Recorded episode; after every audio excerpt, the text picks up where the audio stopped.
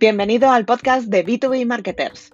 Únete a la primera comunidad global y en español de marketing business to business. A través de nuestra web y plataforma, ayudamos a los profesionales a convertirse en auténticos superhéroes del sector B2B mediante recursos, eventos, herramientas y cursos online. No te pierdas detalle en b2bmarketers.com.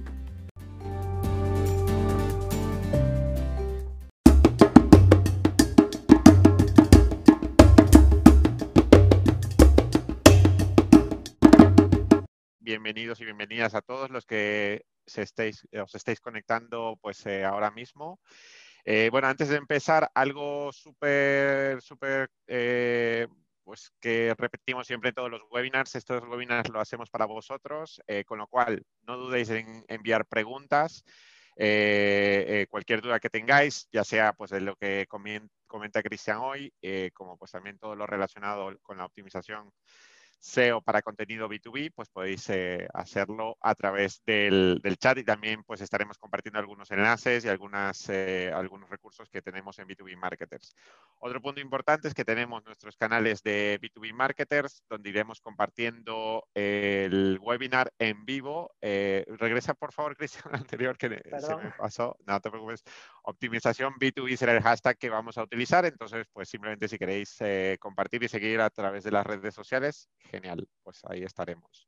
Ahora sí, para quienes os conectéis por primera vez a un webinar eh, de B2B Marketers, eh, os recordamos que somos la comunidad en español de B2B Marketing, donde pues eh, ayudamos a construir el futuro en esta área tan específica del marketing B2B, el marketing de empresa a empresa. ¿no? Tenemos estos webinars como los que el que estáis viendo hoy, también tenemos diferentes contenidos, templates y sobre todo algo que quería comentar hoy, eh, pues a partir de la próxima semana vamos a abrir nuestro canal de Slack eh, para todos los B2B marketers. Entonces, pues si queréis apuntaros eh, a partir del 5 de abril, tendréis la posibilidad de entrar a este canal y conectar con, eh, tenemos más de 2.000 personas conectados eh, ya en B2B Marketing, con lo cual pues eh, podéis también pues enviar vuestras preguntas, compartir vuestras experiencias, etcétera.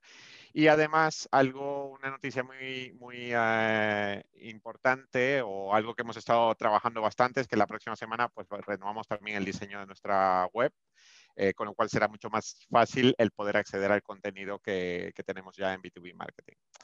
Ahora sí, entrando en el tema, el SEO y en el B2B. ¿Por qué es importante? Pues eh, lo primero, pues, eh, y esto nos contará Cristian más en detalle después, pues ser primeros es la, es la clave, ¿no? Esto es eh, algo que sabemos y por qué es importante es porque básicamente los cinco primeros resultados de la primera página de, Google son los que se llevan el 67% de los clics. Sin estos clics, pues es imposible que la gente conozca nuestro contenido, conozca nuestra web y conozca nuestro producto, con lo cual, pues menos clientes. También, eh, muchos de vosotros lo sabréis, eh, el SEO es un canal rentable eh, y esto pues nos lo confirma un estudio de HubSpot que dice que el 57% de los marketers B2B sostienen que el SEO es el canal que más eh, leads les trae. ¿no? Entonces, esto es un canal donde tenemos que, por supuesto, invertir, trabajar muy duro, pero que también, una vez establecidas las bases y creando una, estructura eh, sostenible, pues podemos generar leads de forma bastante rentable. Y finalmente, y quería poner este punto porque pues también el SEO muchas veces lo vemos como, es un tema técnico, por supuesto, es un tema estratégico, por supuesto, pero también hay ciertos pequeños cambios que pueden hacer grandes resultados, ¿no? Y un, pequeño dato que quería dar eh, es, pues, eh, por ejemplo, los títulos de las páginas con emociones, ya sea positivas o negativas, pues tienen un 7% más de, de, CTR. Entonces, esto nos quiere decir que al final no solamente creamos contenido eh, o muchas veces tenemos esta expresión de crear contenido SEO, realmente lo que tenemos que hacer es crear contenido para nuestra audiencia, pues que sea atractiva hacia ellos y que les llame la atención el momento de entrar dentro de, Google. ¿no? Eh, todo esto, pues eh, Cristian nos va a dar muchísimo más detalle. Pues eh, os presento muy rápido. Cristian, pues además de ser un experto o uno de los expertos de SEO pues, más reconocidos, tanto en España como en Portugal, ahora, donde está ahora mismo, pues es consultor SEO freelance en Funnel Punk. Eh, también pues, ha trabajado en varias empresas eh, como experto SEO y, SEO in-house, eh, como Top Rural, HomeAway, Unidad Editorial, que es un medio bastante importante aquí en España. Y pues ahora es freelance, pero además de esto, no solamente hace SEO, sino que viaja por el mundo y cuenta todas sus, sus aventuras junto con Inés en el blog Random Trip. ¿vale? Así que eh, que si estáis pensando en trabajar en remoto y viajar y conocer sitios bastante, bastante chulos, pues Random Trip es un blog súper completo. Pues sin más, muchas gracias Cristian por la invitación, eh, por aceptar la invitación, perdón. Y, nada, pues te, dejo empezar.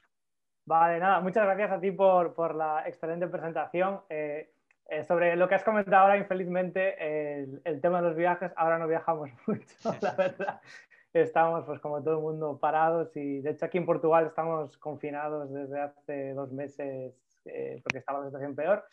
Pero bueno, estamos ahí confiantes en que pronto podamos volver a, viajar eh, eh, por ahí, por, por el mundo. así que nada, empezamos. Tenemos muchas slides, así que voy a intentar llevar un buen ritmo para que nos dé tiempo a ver todo. Voy a hacer una pequeña intro. Bueno, como comentaba Ivo, el, SEO es un canal pues, que casi todo el mundo ya trabaja porque sabemos que eso, lo que, ha comentado, que es rentable y que nos puede traer mucho, mucho negocio, ¿vale? Pero seguimos teniendo algunas, eh, algunos pequeños problemas de que alguna gente pues se cree que, el SEO pues de un día para otro vas a aparecer primero en Google eh, eh, fácilmente, ¿vale? Esto no es así. Eh, antes de, seguir, voy a hacer una pequeña intro autopromo eh, de, lo que yo hago, ¿vale? Eh, como comentaba Ivo, yo estuve trabajando en varias empresas de SEO house o incluso en, agencia al principio, pero desde hace unos años pues estoy como freelance y desde más recientemente, hace un año, estoy con, con FunnelPunk, ¿vale? FunnelPunk no es una agencia, es una marca y lo que somos, en este momento hemos sido más en el pasado, pero ahora somos dos consultores SEO eh, profesionales con mucha experiencia, con más de 10 años ambos, que soy yo y, la otra persona es Lino. Eh, y lo que hacemos es pues, ayudar a negocios a, crecer, ¿vale? Intentamos siempre eh, coger pocos clientes con una alta implicación. Una alta implicación implica que nosotros no somos un consultor externo que te manda un informe, sino que nos implicamos con el equipo, hay comunicación constante y trabajamos, digamos, remando en la misma dirección para que el trabajo tenga sus frutos. Y además también tenemos, bueno, nos centramos mucho en la parte de Big Data, de, datos, y tenemos una herramienta propia para, ahora veréis que, los datos son muy importantes por lo que vamos a comentar, pues para juntar tanto logs, para ver qué hace Google en vuestra web, tráfico SEO eh, y otras fuentes, para poder tomar pues, decisiones basadas en datos, ¿vale? Si alguien necesita ayuda con el SEO, pues aquí estamos, ahí os dejo el, email y luego también lo, si comparto la presentación lo tendréis. Vale, eh, antes de entrar en las tácticas, en las técnicas, en, las herramientas en, sí, eh, voy a hacer también una pequeña intro de, muy genérica de, lo que es el SEO. ¿vale? Esta frase que veis aquí, el contenido es el rey, todos la habéis escuchado, es una frase que se usa siempre en marketing. Eh, yo no sé si el contenido es el rey o no, o qué implica eso, pero lo que sí sé, lo que sí, lo que sí que sabemos es que Google es un, actor, un intermediario que nos puede enviar mucho tráfico, ¿vale? Y lo que sabemos de Google es que tiene fundamentalmente, y simplificándolo mucho, aunque tiene muchas más, eh, muchos más factores, hay dos temas principales que él utiliza para, para rankear las páginas, para posicionarlas, ¿vale? Que son la relevancia y la autoridad.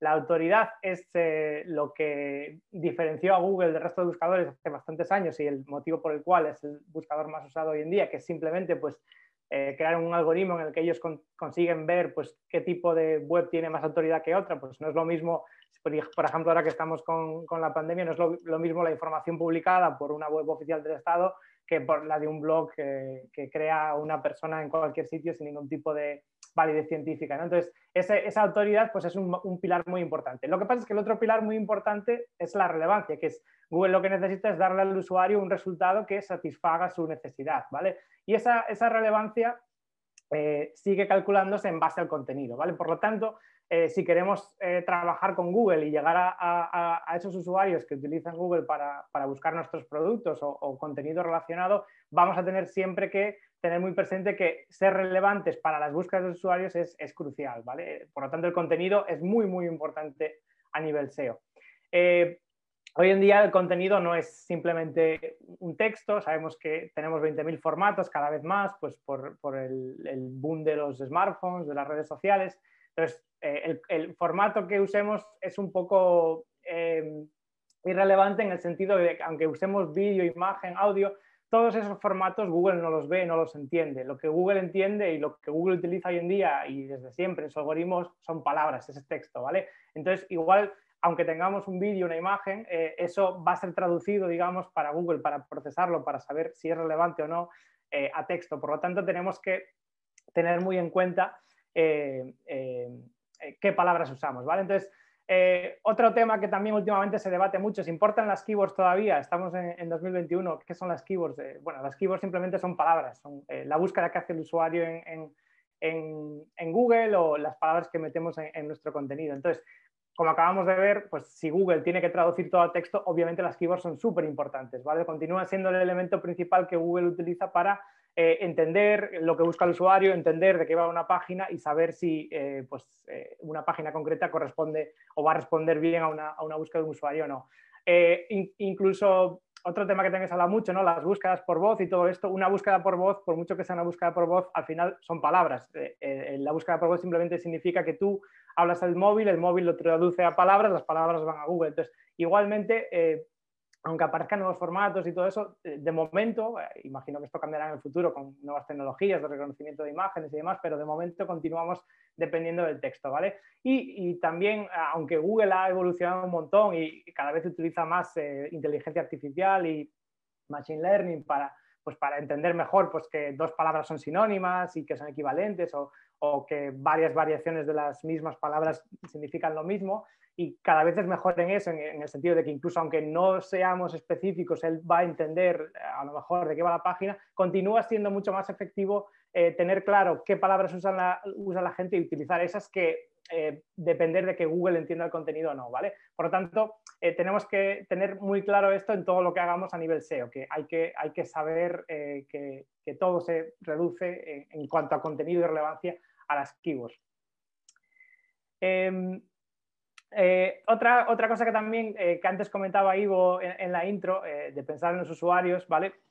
Que esto también es un, argumento que sale siempre en todos lados y que incluso hay verdaderas batallas en algunas empresas entre los departamentos de usabilidad, el deseo, el de no sé cuál. básicamente, obviamente, nuestro cliente final es el, el cliente, la persona, ¿vale? el, Google simplemente es un intermediario. Lo que pasa es que es un intermediario que tiene determinadas características. Por lo tanto, tenemos que, siempre que hagamos un contenido y siempre que hagamos un contenido que queremos que tenga éxito en SEO, no tenemos que pensar solo en el usuario que busca, sino también en este intermediario que es Google, que hoy es Google, pero mañana podría ser pues, cualquier otro o incluso una red social. O sea, hay que adaptarse a cada canal. Entonces, en, este caso que trabajamos con Google, eh, no podemos eh, pensar solo en el usuario en el sentido de que incluso aunque hagamos algo que para el usuario es muy bueno, no, eso no va a garantizar necesariamente que Google lo consiga entender de la misma forma, ¿vale? Por ejemplo, si publicamos un vídeo eh, muy bueno sobre un tema concreto, pero eh, no, ese vídeo no le metemos un título relevante, por decirlo así, o una descripción relevante donde se explique de qué va el vídeo, Google no va a conseguir entender el vídeo y por lo tanto no va a poder posicionarlo. Por lo tanto, eh, sí, nunca hay, que, nunca hay que centrarse en Google y olvidar al usuario, pero tampoco al revés. Tenemos que tener siempre en mente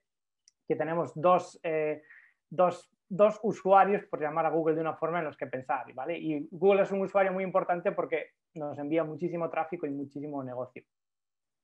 Vale, entonces nos metemos ya en, la, chicha de la presentación.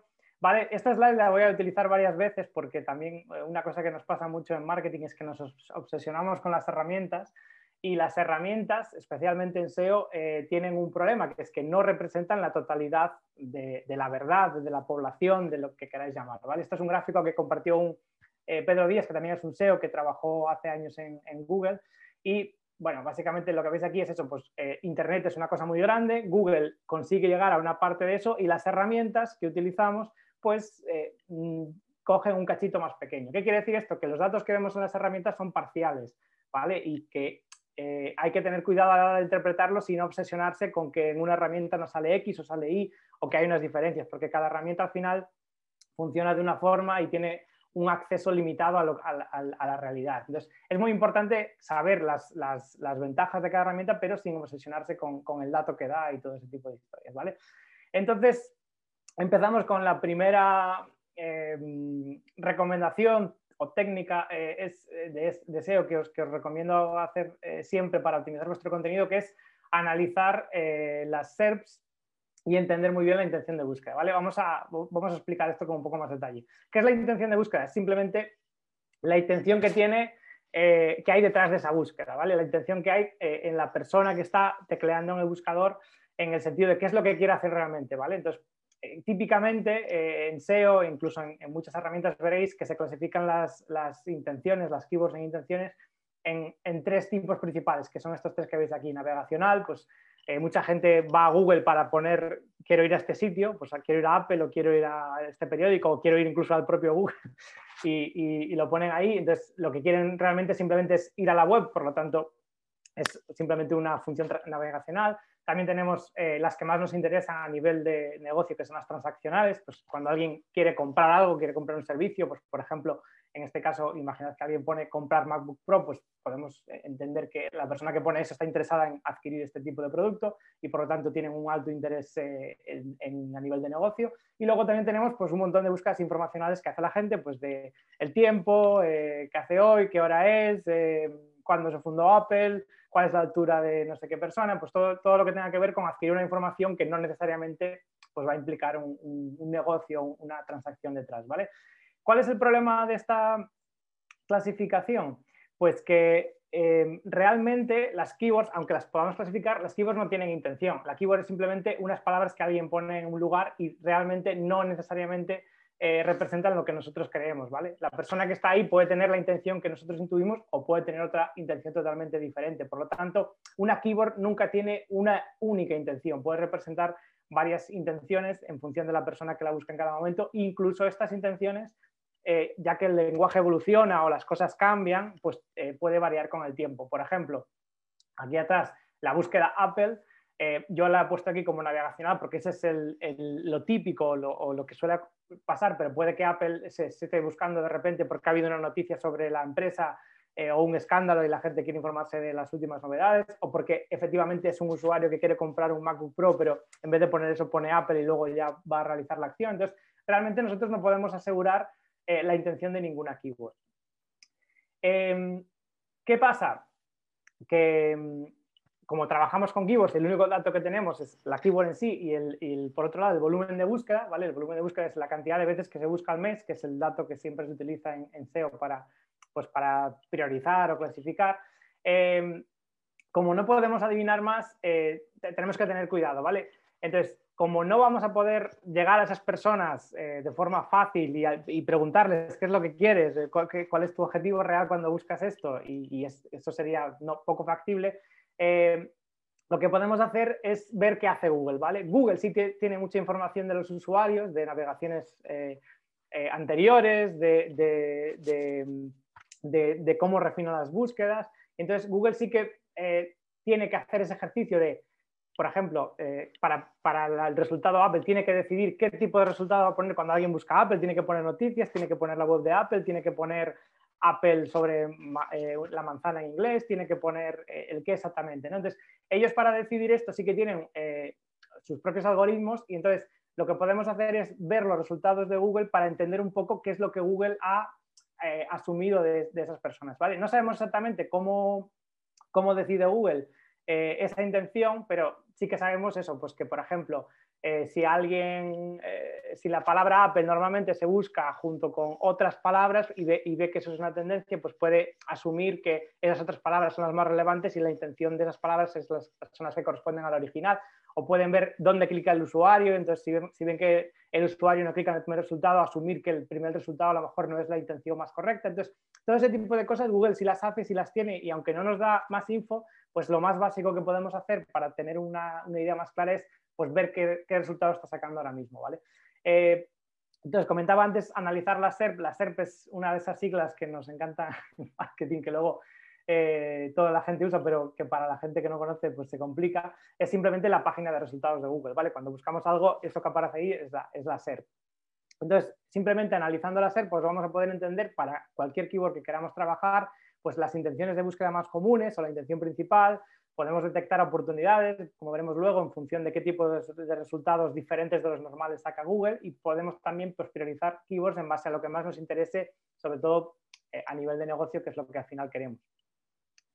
Eh, vale, entonces, eh, para analizar esta SER, pues lo más fácil es irte a Google y ver, pero gracias a, a otras herramientas podemos tener mucha más info. Por ejemplo, voy a hablar durante toda la presentación de tres herramientas principales que son de pago, que son lo que llaman suites de SEO, que hacen muchas cosas, eh, que son Sistrix, Ahrefs y Semrush. ¿vale? Eh, estas herramientas lo que hacen a nivel de keywords es tienen una base de datos enorme de, keywords conocidas o, nuevas que van actualizando constantemente y lo que hacen es eh, frecuentemente, pues algunas cada día, algunas cada semana, en función de la keyword, eh, van a Google, la ponen y guardan, digamos, los resultados que aparecen ahí para que luego podamos analizar con más detalle pues, eh, toda esa información. Entonces, por ejemplo, aquí Sistrix tiene una funcionalidad que es comparar dos resultados de Google en dos fechas diferentes, ¿vale? Esto que veis aquí pues es simplemente los resultados que aparecen para hoteles, a buscar la palabra hoteles en España, pues en 2019 y en 2021. Veis que no hay mucho cambio, todos los resultados o prácticamente todos son empresas que eh, te sirven para reservar un hotel, por lo tanto la intención de búsqueda de hoteles está más o menos claro que es de transaccional, en el sentido de que lo que quiere la gente que busca hoteles es ver hoteles y poder reservar uno. Entonces, todos los resultados, aunque veis que luego las flechas indican cambios de orden, todos los resultados más o menos se mantienen y son todos del mismo tipo, ¿vale? Entonces, aquí digamos que la intención podemos ver que es constante y que no cambia. Pero si nos vamos a un ejemplo un poco más extremo, que, está ahora eh, justo eh, en boca de todo el mundo, pues esta keyword mascarillas, vemos que solo hay dos flechas porque todos los resultados que estaban en la izquierda, menos esos dos, han desaparecido. ¿vale? En, dos años, eh, la, página de resultados de Google para la keyword mascarillas ha, cambiado completamente. ¿vale? ¿Por qué? Han, han, desaparecido los resultados de la izquierda porque, porque no son buenos, porque, porque el contenido no es bueno. No, simplemente lo que ha pasado es que Google, eh, Google no, la gente antes de, la pandemia, la palabra mascarilla o mascarillas eh, la usaba para referirse, pues como veis aquí, a una mascarilla facial, a un producto de belleza, y eh, desde, desde el 2020, debido a la pandemia, pues todo esto ha cambiado y la mayoría de la gente que ahora busca mascarillas no está interesada en, un producto de belleza, sino en mascarillas pues, para, quirúrgicas o mascarillas para protegerse del virus. Entonces, lo que ha pasado aquí es que Google estos cambios los detecta y por lo tanto los resultados cambian. Eh, ¿Qué nos dice esto?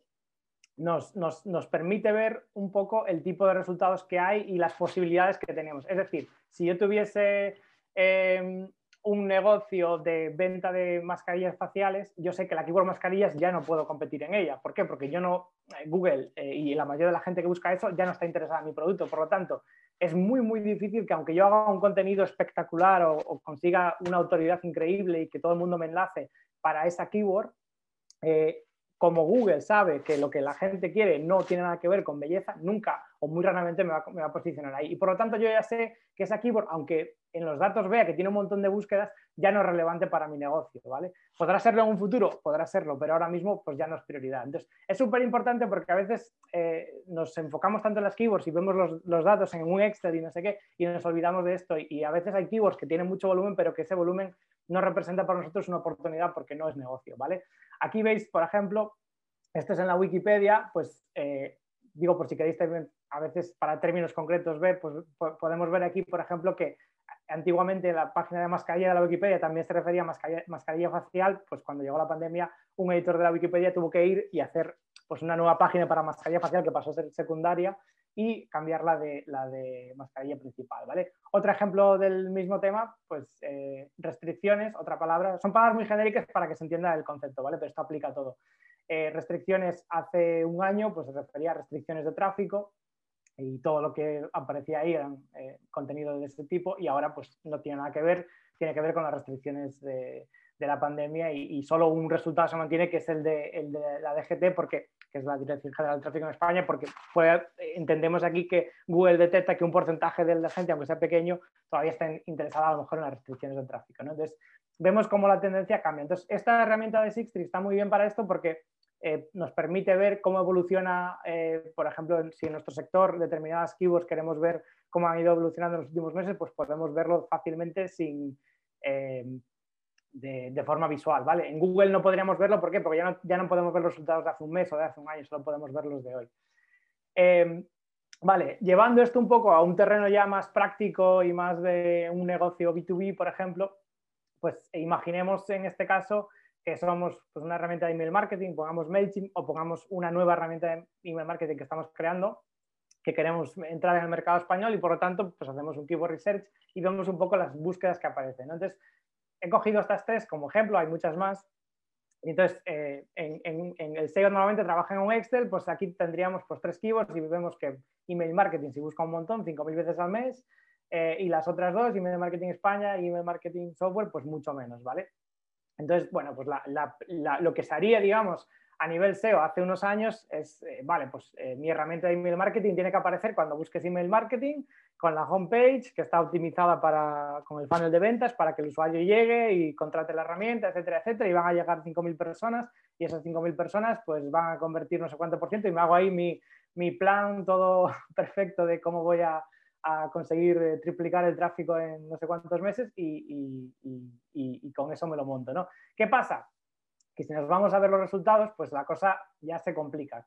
Por ejemplo, esta primera palabra, email marketing, que tiene muchas búsquedas al mes, si vemos eh, los 10 resultados que saca Google, lo que vemos es que los 9 primeros no son eh, herramientas de email marketing o no, no, son la página de la herramienta de email marketing, sino que son artículos que explican lo que es el email marketing. ¿vale? ¿Qué quiere decir esto? Que eh, solo un resultado es transaccional, que es el último. Eh, entonces, solo hay un hueco, ahora mismo, esto puede variar en el futuro, solo hay un hueco para una herramienta, digamos, eh, aparecer con la homepage en, en, esta SERP, por lo tanto, es muy difícil aparecer ahí a nivel SEO, se podría conseguir, pero el esfuerzo que implica sería altísimo. Y lo que esto nos indica además es que Google sabe que de esa gente, que esos 5.000 búsquedas al mes que hay de esta keyword, la mayoría de la gente no está en esa, cuando busca esta keyword pensando en contratar la herramienta, está simplemente informándose sobre el email marketing, ¿vale? Eh, ¿Qué quiere decir esto? Pues que si queremos posicionar ahí, la estrategia SEO a seguir no es eh, coger la homepage y hacerle cambios, sino que tendremos que crear un artículo, que sería un artículo para un usuario que está muy arriba en el funnel, no es, una persona que está, no sabemos ni siquiera si es una persona que quiere comprar eh, una herramienta de marketing, pero si quisiéramos aparecer ahí, pues tendríamos que hacer ese contenido, igual que han hecho estas otras, estos otros resultados, y eh, eso nos permitiría o nos daría más posibilidades de aparecer en, esa primera página, ¿vale? Si eso compensa a nivel de negocio o no, pues es algo que tendremos que probar. No vamos a saberlo hasta que consigamos hacer efectivamente el artículo, posicionarlo y luego medir eh, ese tráfico y, ver qué conversión tiene, etcétera, etcétera, ¿vale? Pero ya sabemos que con la homepage aquí no vamos a posicionar. La segunda keyword que tenía muchas menos búsquedas que era Email Marketing España, ¿vale? Eh, eh, aquí lo que, lo que vemos es que lo que Google interpreta es que la gente en su mayoría lo que quiere es ver eh, proveedores de este servicio en España, ¿vale? entonces, sí que tiene una intención transaccional, más o menos, pero como lo que, Google interpreta que quiere la gente es un listado y no una herramienta, lo que tenemos son listados, ¿vale? sí que tenemos dos resultados de marcas, entonces también tenemos esos huecos ahí en los que podríamos salir, pero aquí por ejemplo, si yo trabajase por una herramienta de marketing, lo que quiero hacer es que eh, crear una estrategia no de SEO, sino de eh, hablar con todos estos resultados que están ya y ver cómo puedo hacer para aparecer en su lista, pues eh, bien porque mi herramienta es buena y debería aparecer y tal, o dejándose la prueba gratis, habría, que ver un poco qué, otras estrategias de marketing podríamos hacer para que efectivamente donde la gente va a decidir qué herramienta utiliza, estemos, ¿vale? Podemos hacer programas de afiliación, 20.000 cosas, pero que ya se salen del SEO, ¿vale? Eh, entonces, la expectativa aquí es igual. Yo eh, es muy poco probable que con una web nueva, si soy un nuevo proveedor de email marketing, consiga aparecer en, esta primera página de resultados con mi herramienta tal cual. ¿Podría hacer yo un listado? Podrías. Lo que pasa es que no sé hasta qué punto pues, la gente se fiará o no, pero podrías hacer tú un listado de las mejores herramientas y hablar mal de todas menos de, la tuya, ¿no? Pero eso ya, ya ahí entramos en, en, otra, en, otra, en otro tema. Vale, por último, tenemos eh, esta búsqueda mucho más específica, email marketing software, donde aquí lo que vemos ya es que tenemos eh, más eh, resultados transaccionales, es más común y por lo tanto es una keyword que aunque tiene poco volumen, nos interesa porque probablemente, aunque son solo 40 búsquedas al mes, esas 40 búsquedas son personas muy ya abajo en el funnel, muy interesadas en comprar nuestro servicio. Entonces, aquí, aunque las búsquedas sean menos, nos interesa más porque probablemente sea más fácil posicionar y, además eh, nos va a traer seguramente mucha más conversión. Por lo tanto, de un primer vistazo, a lo mejor pues descartaríamos las keywords con menos volumen o les daríamos menos prioridad y nos centraríamos en la primera y, al final lo que, lo que tenemos que hacer es justamente al revés. Una vez que hemos entendido dónde están nuestras opciones, pues eh, tenemos que empezar por las más específicas donde es más fácil posicionar y pues la, genérica de email marketing tendremos que ver si tenemos los recursos y si, y si nos compensa crear esta información de qué es el email marketing, explicarlo y, y, hacer ese contenido gratuito, digamos, para una audiencia potencial que puede ser nuestro cliente y si eso nos compensa o no, ¿vale? Pero no podemos salir aquí o es muy difícil salir, aquí con la homepage de nuestra herramienta. Vale, ¿Qué herramientas tenemos para ver SERPs? Pues las que os he dicho, pero básicamente eh, si no tenéis muchos recursos monetarios, pues ir a Google es la forma más fácil de verlo, ¿vale? Cualquiera de las cosas que vamos a ver hoy se pueden hacer casi todas gratis, pero eh, si queréis hacer SEO de verdad, SEO en serio, vais a tener que en algún momento pagar por alguna herramienta, porque las herramientas te dan funcionalidades eh, o, te facilitan el trabajo o te dan información que en Google no puedes encontrar, pues como por ejemplo lo de los resultados antiguos que ya no están ahí. ¿Vale? Segunda cosa importante a la hora de, analizar keywords, la, tendencia y la estacionalidad, ¿vale? ¿Qué quiere decir la tendencia y la estacionalidad? Pues simplemente que las keywords eh, no se buscan igual todos los meses y las cosas cambian, ¿vale? Bien porque un servicio se vuelve más popular o se genera una nueva necesidad y la gente empieza a buscar, o bien porque un sector evoluciona y las búsquedas cambian. Entonces tenemos que tener siempre presente que las, herramientas de análisis de keywords nos dan eh, casi todas una cifra, que es el volumen mensual, que es simplemente, como veis aquí en SEMrush, una media de los últimos 12 meses. ¿vale?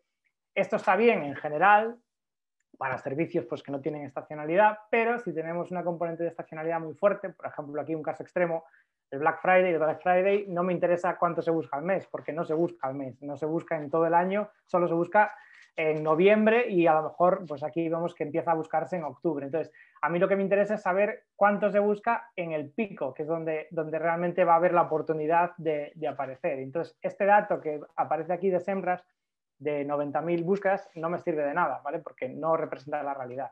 Entonces, eh, esta herramienta que veis aquí también es gratuita, es de Google, es Google Trends, es súper útil y nos permite ver todas estas cosas. Entonces, siempre que estemos trabajando, pues bueno, normalmente si, estamos trabajando en un sector X ya más o menos sabremos qué estacionalidad hay, pero nunca está de más pues, comprobarlo con determinadas keywords o con determinados conceptos viniendo aquí. Eh, todas las herramientas en general, o casi todas, incluyen ya algún dato de este tipo, ¿vale? Aquí, por ejemplo, veis eh, lo mismo en Systrix, veis que el, volumen que da también eh, es como una media y lo pone arriba y el dato está ahí, pero es irrelevante, pero abajo tenemos pues la gráfica por mes y vemos el dato que nos interesa en este caso, que sería el de, el de noviembre del año pasado. Y eh, otra herramienta que en este caso es súper útil, pero que no, no, es gratis, es la herramienta de palabras clave de Google Ads, el planificador de palabras clave. ¿vale? ¿Por qué digo que no es gratis? Porque solo, solo te da estos datos, de, por ejemplo, de tendencia y de volumen exactos si tienes campañas activas en, Google Ads. Por lo tanto, si no estáis invirtiendo en Google Ads, pues no se puede usar y tenéis que tirar de, de estas otras herramientas como Ahrefs o, o SEMrush. ¿vale? Si sí que pagáis, pues tenéis acceso a estos datos que de hecho Google es la mejor fuente para obtenerlos porque es, eh, aunque tampoco son 100% verídicos, si son más o menos estimaciones, sí que es un dato mucho más realista que, que te pueda dar otra herramienta. Em, además de todo esto, de interpretar bien el volumen e entender los cambios de finalidad, también nos puede ayudar a, detectar em, cambios en intención de búsqueda. ¿vale? Veíamos antes el ejemplo de las mascarillas. Eh, ¿Qué pasó? Pues que de repente las búsquedas por esta keyword han explotado, han aumentado pues, 100, 200, 500 veces.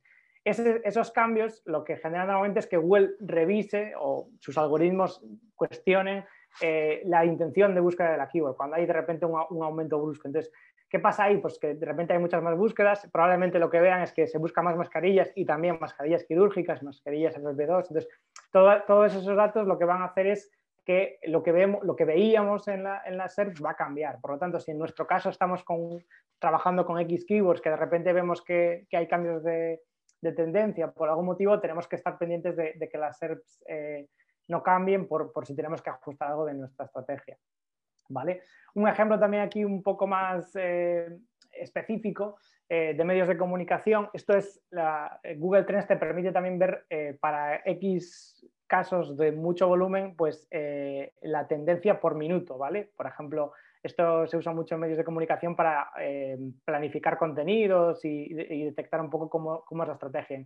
En este caso, por ejemplo, son esto que veis aquí es la evolución de estas tres, estos tres términos, eh, resultados, sondeos y escrutinio, en las elecciones catalanas en, febrero. ¿vale? Y lo que vemos aquí es que la tendencia va variando y que determinadas keywords se buscan en determinados momentos. ¿vale?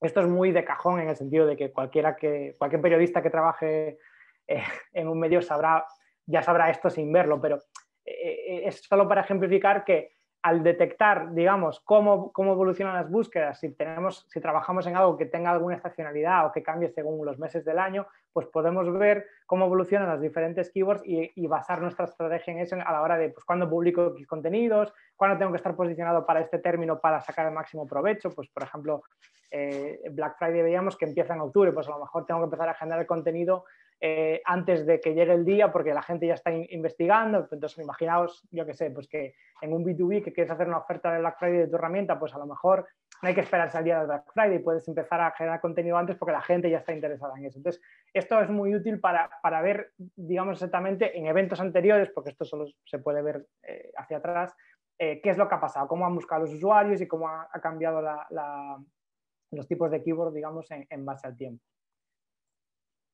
Vale, el propio Google Trends, además de darte la tendencia, eh, si bajáis eh, en la propia pantalla de Google Trends, lo que te da es eh, keywords o búsquedas relacionadas, ¿vale? Que nos puede ayudar también, pues, si estamos entrando en, el detalle de, una keyword concreta, a ver cómo formas diferentes que tiene la gente de buscar o cosas que de repente están aumentando en, interés recientemente o cosas de ese estilo, ¿vale? Son datos muy que nos pueden servir para indagar más en esas keywords. ¿Vale? Entonces, básicamente eso, lo más importante de todo esto es que nos permite adaptar nuestras expectativas y trabajar con mejores datos, ¿vale? Nos, permite entender mucho mejor eh, la búsqueda de ese potencial cliente o de ese no potencial cliente que nos puede hacer cambiar la SERP y adaptarnos y, eh, adaptar nuestra estrategia a, esos cambios, ¿vale? Las herramientas, pues eso, las que os decía, eh, he añadido aquí una más que, mucha gente no conoce, que es la Wikipedia. ¿vale? La Wikipedia tiene em, gratis, em, eh, a través de un API, las estadísticas de, páginas vistas de sus artículos. ¿vale? Entonces, sobre todo para temas gordos o cosas con mucho tráfico, ¿vale? si es una cosa muy pequeña puede que no tenga estadísticas, nos permite ver digamos, el interés en un tema concreto a lo largo del tiempo. Por ejemplo, Aquí os he dejado abajo la URL. Una, hay varias. Esto es una, de las herramientas que, usa esos datos para pintar. Entonces, aquí podemos ver, por ejemplo, pues las búsquedas email, o sea, las búsquedas, no, perdón, las páginas de Wikipedia de email marketing y MailChimp, las estadísticas que han tenido mensualmente de, visitas, ¿vale? Lo que nos puede, al final, sobre todo en cosas muy grandes, nos permite ver un poco el interés que hay sobre ese tema a nivel genérico, ¿vale? esto no, es para keyboard, sino para ver más, pues, eso, eh, el interés por una empresa determinada, por un personaje, por una técnica, lo que sea, que todo lo que exista en Wikipedia lo podéis ver aquí y puede ser una fuente útil de, información. Vale, em, hablaba antes eh, eh, de que en las, SERP, en las SERPs al analizarlas podemos detectar a veces oportunidades, ¿vale?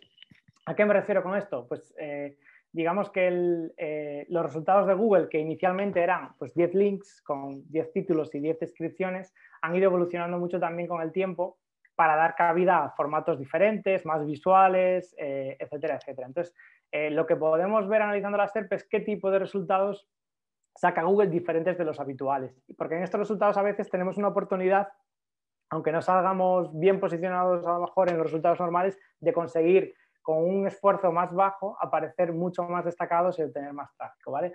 Voy a hablar de uno de ellos porque no me da tiempo a cubrirlo todo, pero eh, esto se aplica a cualquier otro, otro formato, ¿vale? Hay muchos tipos de formato en Google cada vez más, entonces pues cada uno de ellos tendrá su propia estrategia. Voy a hablar de estos que son los feature snippets porque son algo que está creciendo mucho y que, nos, da, nos puede dar una ventaja competitiva muy rápido, ¿vale? Ahora veréis por qué. Eh, vale, entonces, ¿qué son los feature snippets? Pues básicamente es este resultado que vemos aquí arriba, eh, donde básicamente lo que hace Google es intentar eh, directamente darle al usuario una respuesta a su, búsqueda, ¿vale? Sin que tenga que entrar en la página. Eh, se, llama también a veces posición cero porque digamos que aparecen por encima de los resultados orgánicos normales y por lo tanto tienen un destaque mayor.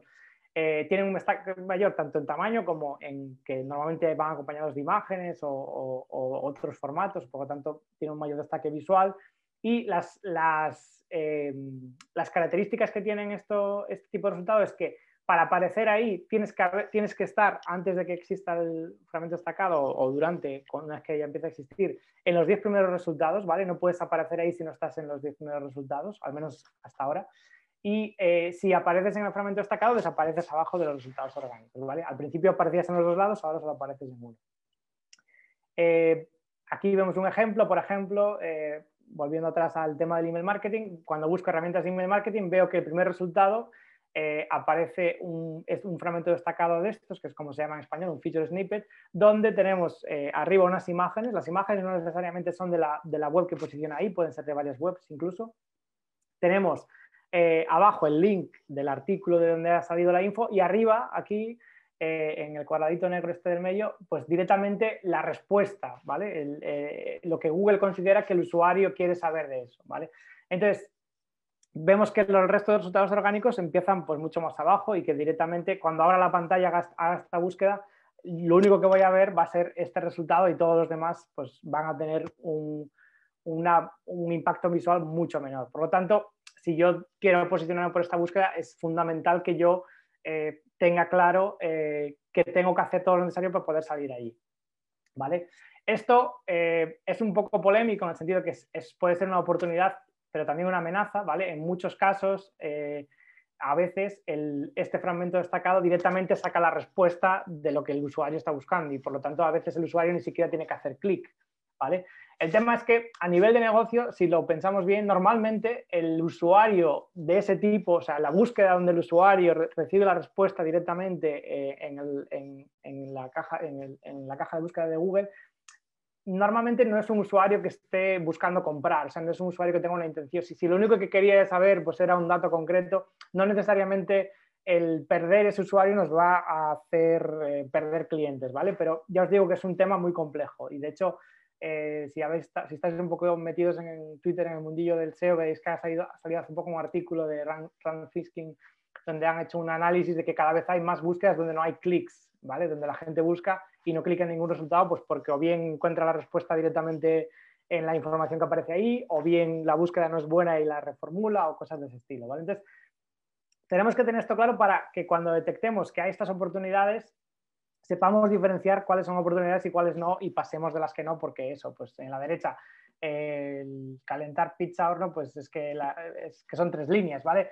¿Qué pasa normalmente? En, esta, en este caso, por ejemplo, en este tipo de contenidos son, son eh, webs que viven un poco de la publicidad, de páginas vistas, y por lo tanto sí, les, sí tienen un impacto negativo el hecho de salir ahí. Entonces, eh, tú puedes, digamos, decirle a Google que no quiere salir en el, resultado. Si imagínate que de repente te está... Porque esto es una cosa que no se elige. Digamos que Google decide cuándo aparece y quién, y tú si en algún momento empiezas a salir y no quieres, puedes eh, como darte de baja, ¿vale? Pero bueno, en, un caso de transaccionalidad, de negocio transaccional, normalmente el impacto no debería ser muy, muy malo eh, y todo lo contrario, sería bueno aparecer ahí. vale, entonces, ¿cómo detectamos oportunidades? Pues una vez más, eh, la forma más barata y fácil es, pues, cogemos nuestras keywords y una por una vamos viendo lo que sale y si vemos el fragmento destacado, pues, pues eh, lo anotamos.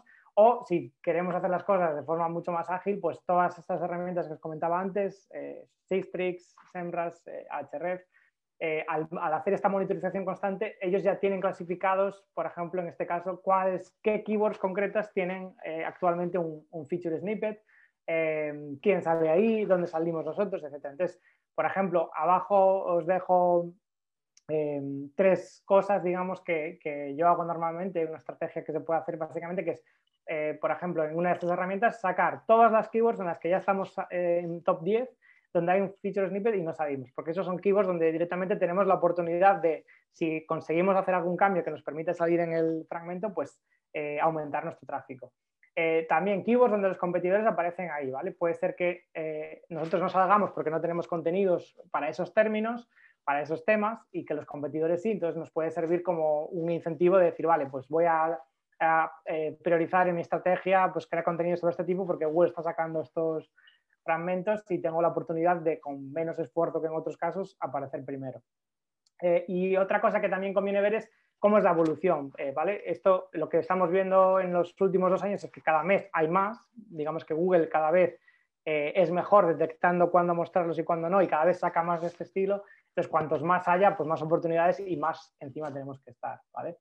Eh, digamos que la, la oportunidad viene básicamente lo que comentaba antes, que aunque tú salgas décimo, si consigues hacer que Google te tenga en cuenta para salir allí, puedes pasar de décimo a primero y el impacto en tráfico de eso pues puede ser alto. Igual al revés, eh, si estás en el fragmento y lo pierdes, pues puedes bajar de 1 a 10 y, perder tráfico, ¿vale? Pero digamos que si, aparecen tenemos que intentar aparecer en ellos.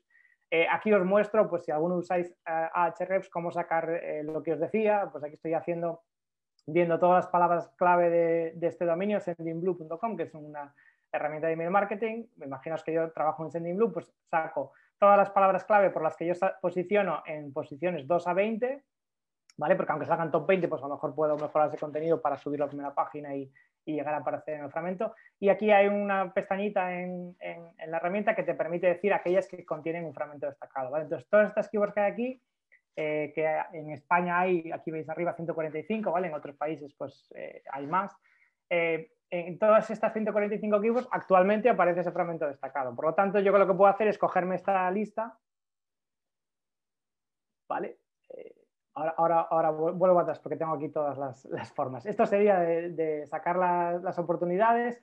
Esta siguiente sería de sacar la, de, de, un competidor, por ejemplo, aquellas donde está posicionando, ¿vale? En vez de poner que estoy en posiciones 220, pues directamente pongo las que este dominio está actualmente apareciendo en, en fragmento destacado. En este caso veis que Sending Blue pues, salen 13 de, y tiene 145 en las que no sale. Por lo tanto, tienen una gran oportunidad de, mejorar en ese sentido. Y luego, por ejemplo, esto en Href no sale, pero en Sembra sí que lo tenemos, podemos ver la evolución, el número de keywords de un dominio concreto eh, donde aparece el fragmento destacado. Y veis, cómo desde 2019 pues, no para de crecer y por lo tanto eh, cada vez hay más, hay más casos. ¿vale?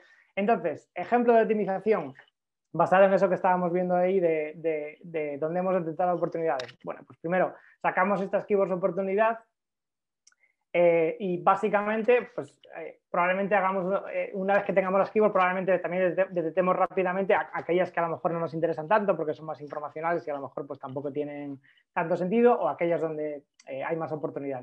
Esas em, que, elijamos, lo que vamos a tener que hacer es irnos hacia a ver, el resultado, a ver qué es lo que saca Google exactamente, qué tipo de contenido, qué tipo de artículo es el que, el que está posicionando, cómo está formateado el contenido, para intentar ver qué mejoras podemos hacer en nuestro contenido, ¿vale?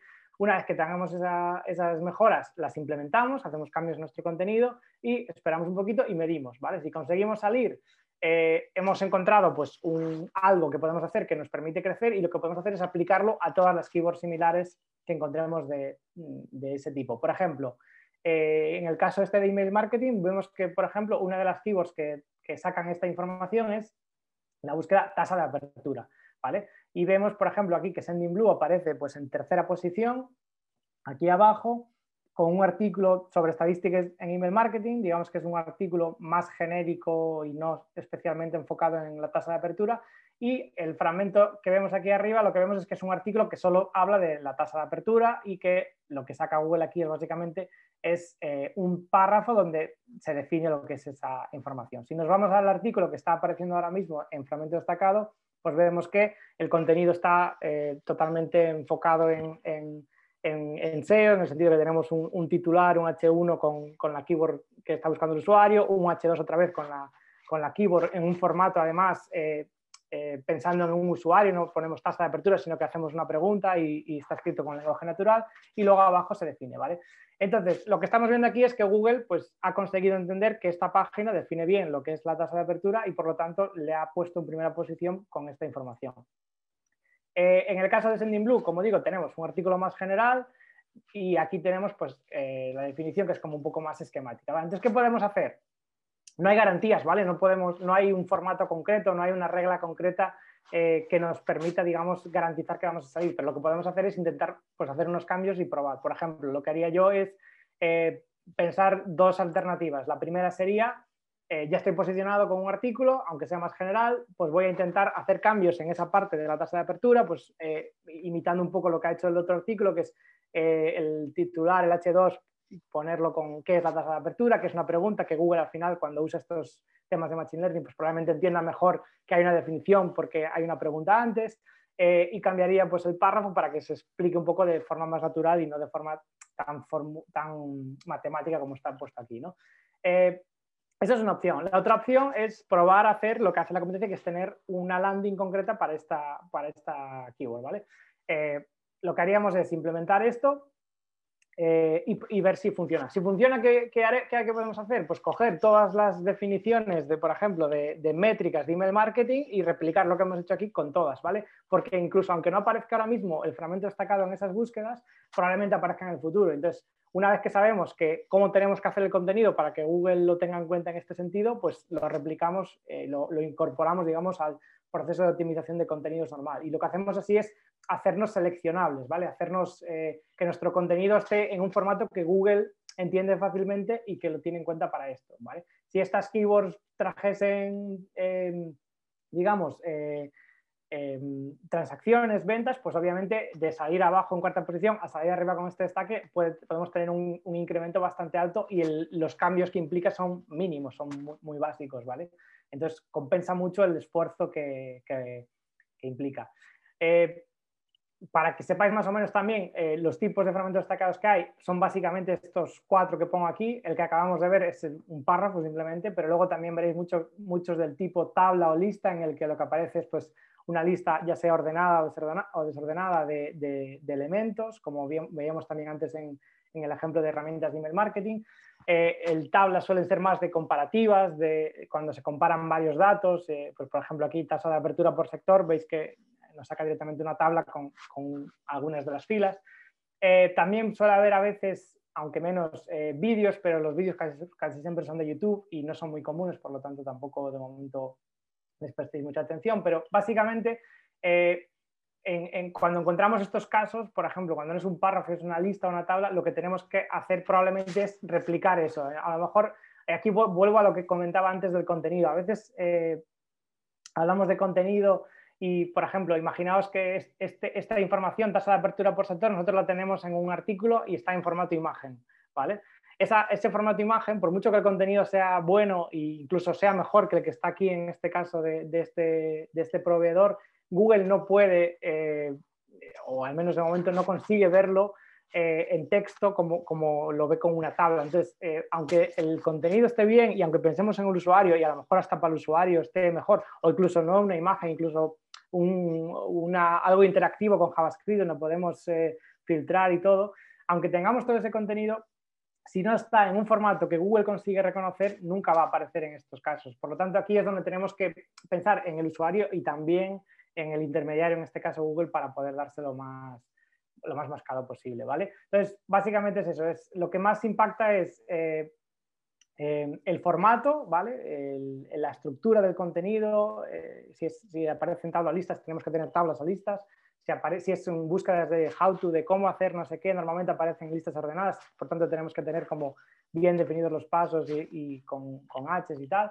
Y em, eh, lo bueno de esto es que todo lo que hagamos para optimizar para este tipo de snippets normalmente nos van a forzar, digamos, a, a optimizar para SEO, porque lo que hacemos al final es eh, eh, pensar las cosas más para que Google las entiende. Por lo tanto, aunque no consigamos ahí un fragmento destacado, probablemente a la larga, si empezamos a hacer estas optimizaciones, mejoremos, aunque, aunque sean los resultados orgánicos. ¿vale? Como, digo, como decía antes, lo más importante aquí es la intención de búsqueda. Entonces, si, si vemos que la intención de búsqueda del usuario cuando busca una keyword X y le aparece un fragmento es, es, la, de, la que responde a ese fragmento, repliquémoslo, ¿vale? Si queremos posicionar ahí, porque si yo salgo con otro tipo de landing o lo que sea, eh, Google está apostando por la otra intención y probablemente no tengamos muchas oportunidades en, el futuro. ¿Vale? Muy importante, solo aparece un fragmento destacado por keyword. En general, hay veces que aparecen dos, pero en general es uno. Por lo tanto, eh, eh, hay competencia y no todo el mundo, por mucho que todo el mundo tenga el contenido bien hecho, no podemos salir todos, por lo tanto no hay garantías de que hacer esto nos va a aparecer allí. Google los puede dejar de mostrar en cualquier momento también, por lo tanto hay que tener eso en cuenta. Y básicamente eso, la estrategia consiste en que hacernos elegibles, hacernos entendibles por Google. Vale, si queréis profundizar más en esto, porque es algo que últimamente está explotando mucho, aquí os dejo dos guías muy completas sobre el tema, donde han hecho aparte análisis de muchas keywords, entonces eh, explican muy bien todo esto de forma mucho más pormenorizada. Vale, al igual que estos formatos, luego tenemos también lo que decía antes, imágenes, vídeos, rich snippets, cada uno de estos formatos, cuando vemos que en Google hay una cosa diferente, eh, tenemos que indagar y ver qué podemos hacer nosotros para aparecer ahí, ¿vale? Porque a veces simplemente eh, como Google reserva X espacio a veces, por ejemplo, para imágenes, para vídeo, pues si aparece un vídeo, pues eh, tienes que tener un vídeo para poder salir. Justo antes eh, de la presentación eh, estaba viendo Twitter y hoy preguntó a una persona en plan de, oye, pues estamos viendo que en muchas de las keywords donde nosotros tenemos artículos aparece siempre un vídeo por encima y ¿qué, ¿qué, podemos hacer para aparecer nosotros. Y lo que le dice esta, esta persona, John Mueller de Google, es, bueno, pues es que un post no es lo mismo que un vídeo. Si ponemos el vídeo será porque la gente eh, prefiere el vídeo. Entonces, si tú eres el creador del contenido y te interesas a keywords, ¿qué vas a tener que hacer? Pues hacer un vídeo, ¿vale? Vas a tener que invertir el tiempo o decidir si te, merece la pena invertirlo. Eh, vale, otra técnica muy utilizada en SEO es intentar eh, ver qué tiene la competencia. ¿vale? Eh, la competencia es súper útil porque ya ha hecho el trabajo y nos va a dar rápidamente eh, mucha información que si tenemos que hacer nosotros de cero vamos, vamos a, nos va a costar mucho. analizar la competencia no quiere decir copiar a la competencia, quiere decir aprovecharse de que hay muchos datos de lo que ellos han hecho y cómo lo han hecho y qué es lo que han conseguido para nuestro propio beneficio. ¿vale? Básicamente aquí lo que podemos ver a nivel de SEO es eh, en qué keyword está posicionando la competencia y con qué tipo de contenidos. ¿vale? Eh, la mayoría de herramientas nos va a dar esta información. Vuelvo a repetir la slide de antes. No toda la información de la competencia va a estar en las herramientas y por lo tanto no os fiéis solo de lo que veis ahí, eh, pero pues la información que nos da es súper útil. Entonces, igual que antes, las tres herramientas principales eh, deseo nos dan esta info y por lo tanto, pues por ejemplo, esto es igual que estamos viendo antes el tema de fragmentos destacados, pues podemos ver de un dominio cualquiera en Hrefs pues eh, todas las palabras orgánicas por las que posiciona, ¿vale? Eh, yo normalmente filtro aquí pues las que aparecen en top 5, pues porque puede ser que aparezcan algunas keywords en página 2 o página 3 y no nos interesa y pues aquí lo que vamos a sacar es rápidamente pues palabras que nos pueden interesar a nosotros que a lo mejor no habíamos pensado, ¿vale? Lo mismo en Sistrix, y básicamente aquí una forma de proceder, aunque hay muchos, es, por ejemplo, imaginaos que tenéis un, eh, estáis lanzando un servicio de cero o lo que sea, pues partís de una keyword que es la que vosotros creéis que queréis posicionar. Entonces, esa keyword la buscáis en Google y sacáis los resultados de la competencia. Imaginaos que sacáis los cinco primeros resultados. Y esos cinco resultados, cada una de las URLs las pasáis por la herramienta. Entonces, ¿qué vais a tener? De una keyword vais a sacar un conjunto de keywords relacionadas entre sí eh, que todas eh, eh, están relacionadas porque unos mismos contenidos de la competencia posicionan por ellas, ¿vale? Entonces, esto luego, pues con un poco de trabajo en Excel, esto es una exportación de HRs, veis que aparte de la keyword te va a sacar siempre mucha info, pues el volumen, la dificultad estimada por ellos, aquí en la derecha te va a sacar incluso qué tipo de, resultados especiales de Google saca. Entonces, lo que podemos hacer es sacar toda esa info, juntarla y analizarla. Aquí, por ejemplo, pues en este caso he hecho un ejemplo muy rápido con email marketing. Lo que vemos en la izquierda es pues, los dominios que más keywords y más tráfico captan para esta keyword y sus relacionadas en base a los resultados que tienen en Google. Y a la derecha, pues keywords donde ellos posicionan con su volumen, ¿vale? Entonces, digamos que en cinco minutos he conseguido hacer pues, un mini keyword reset. Esto habría que repetirlo, obviamente, para muchas cosas, pero esto, hacerlo eh, sin herramientas va a ser muy difícil porque vas a tener que pensar tú en todas las formas posibles de buscar o cosas de ese estilo. Entonces, esto siempre hay que hacerlo para, detectar oportunidades, ¿vale? Eh, para detectar competencia, incluso si no sabemos todavía o no conocemos el sector, pues a veces, eh, o para detectar incluso a los competidores que no tenemos presentes, pues todas las herramientas también nos permiten ver como los dominios de la competencia, que son los que más keywords comparten, digamos, con el nuestro o con otro. Pues, imaginaos que que somos un player nuevo, pues eh, sabemos que MailChimp es el líder, pues cogemos, metemos MailChimp y sus competidores. Y de repente tenemos pues, una lista pues, de muchos dominios que probablemente sean competidores nuestros. ¿Vale? Lo mismo en Sistrix. Todas las herramientas más o menos comparten funcionalidades, algunas tienen más, otras menos, pero cualquiera de ellas os va a servir para hacer estos análisis. ¿vale? Eh, aquí en este caso, por ejemplo, Sendas también incluso te pinta eh, cómo, cómo, se cruzan los dominios, cuál tiene más palabras. Pues aquí, por ejemplo, vemos que MailChimp es el que posiciona por más palabras clave, 36.000, eh, y cómo esas a las que están en común con otros dominios, etc. Entonces, podemos siempre jugar con esto pues, para ver las palabras comunes, que probablemente sean las más interesantes, o palabras que solo tienen dominio que pueden ser oportunidades también. Vale, Em, igual que hacemos esto con la competencia, otra fuente de datos muy, muy buena que tenemos que utilizar es Search Console, que es la herramienta de Google para ver dónde has posicionado tú y con qué keywords. ¿vale? Entonces, eh, aunque tampoco es 100% fiable, es lo más fiable que vamos a tener a nivel de volumen de keywords y cosas de ese estilo, porque son, en teoría, los datos oficiales de Google. Ya os digo que no responden siempre 100% a la realidad y por lo tanto tampoco podemos fiarnos 100%, pero en principio, pues es datos donde tú has aparecido realmente y, con, tus clics, con el CTR que tienes a URL, etcétera, etcétera. Entonces, estos datos, analizarlos siempre nos va a permitir detectar oportunidades. ¿vale? Aquí tenemos una captura de ejemplo de una web.